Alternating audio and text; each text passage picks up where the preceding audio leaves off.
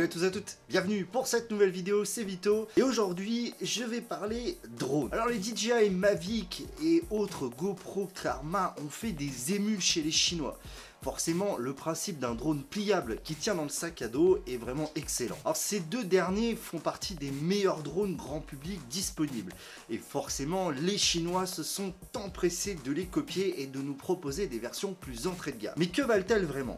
Aujourd'hui, je vous propose donc mon retour sur un drone pliable à moins de 40 euros, le JGRC HR37. Alors déjà, première surprise, la boîte, bah en fait c'est tout simplement une boîte de smartphone, c'est surprenant quand on achète un drone. À l'intérieur, on va donc retrouver notre drone, un manuel d'utilisation, une petite housse de transport, 4 hélices de rechange, 4 engrenages de, de rechange, un chargeur, plus une batterie, L'essentiel est là. Je vous invite à aller voir l'unboxing que j'avais fait, je vous mettrai le lien dans la description. On va dire que la première impression n'est pas forcément incroyable parce que cette expérience d'unboxing est très classique, je dirais, pour quelqu'un qui a l'habitude de déballer des smartphones. Donc première impression, mais pour ce qui est du pilotage, tout se déroule via une application, l'application JGRC. Mais moi je vous conseille d'utiliser une autre application qui est on va dire plus générique au drone chinois qui s'appelle Wi-Fi UFO que je trouve globalement un peu plus stable. Alors d'ailleurs, heureusement qu'il y a le manuel d'utilisation parce que l'application n'est pas super facile à prendre en main. Dans le manuel, tout est bien expliqué. On connecte son smartphone directement Wi-Fi au drone, on ouvre l'application et voici ce qui apparaît à l'écran. On trouve toutes les options essentielles, capture photo, vidéo, galerie, les contrôles, la vitesse, euh, des options supplémentaires L'appli est complète. D'un point de vue des contrôles, on retrouve bien sûr les deux joysticks, l'un pour la rotation autour, d'un axe, pour monter et descendre, l'autre pour diriger le drone. On trouve un mode décollage, un mode atterrissage, un arrêt d'urgence, ainsi que les trims, l'essentiel est là. Niveau réactivité, c'est pas trop mal, maintenant ça reste un drone contrôlé par Wi-Fi, donc il faut pas s'attendre à de miracle.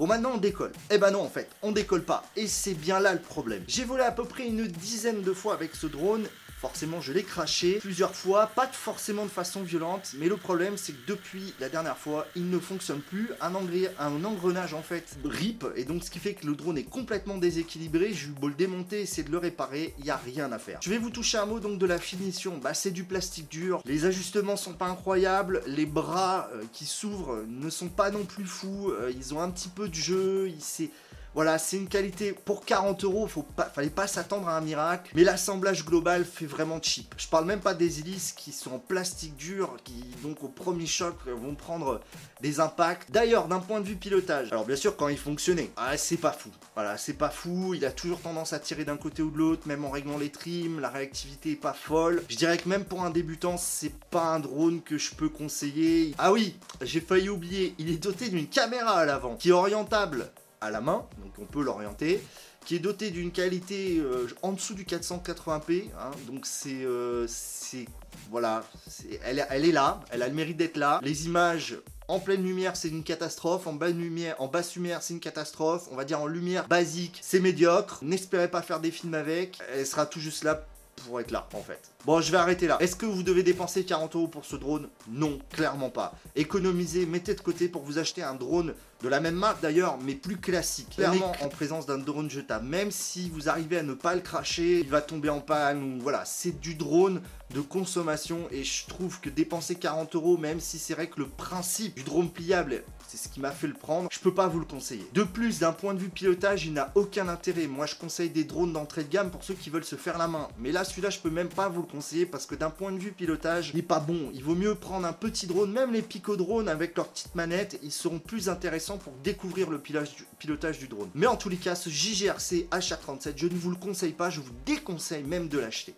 C'est tout pour cette vidéo. Je vous remercie de l'avoir regardé. N'oubliez pas le pouce en l'air, le partage. Commentez si vous avez envie de commenter et de me conseiller d'autres drones. Première vidéo pour moi. J'espère qu'elle vous aura plu. Et puis je vous dis à très très vite pour une nouvelle vidéo.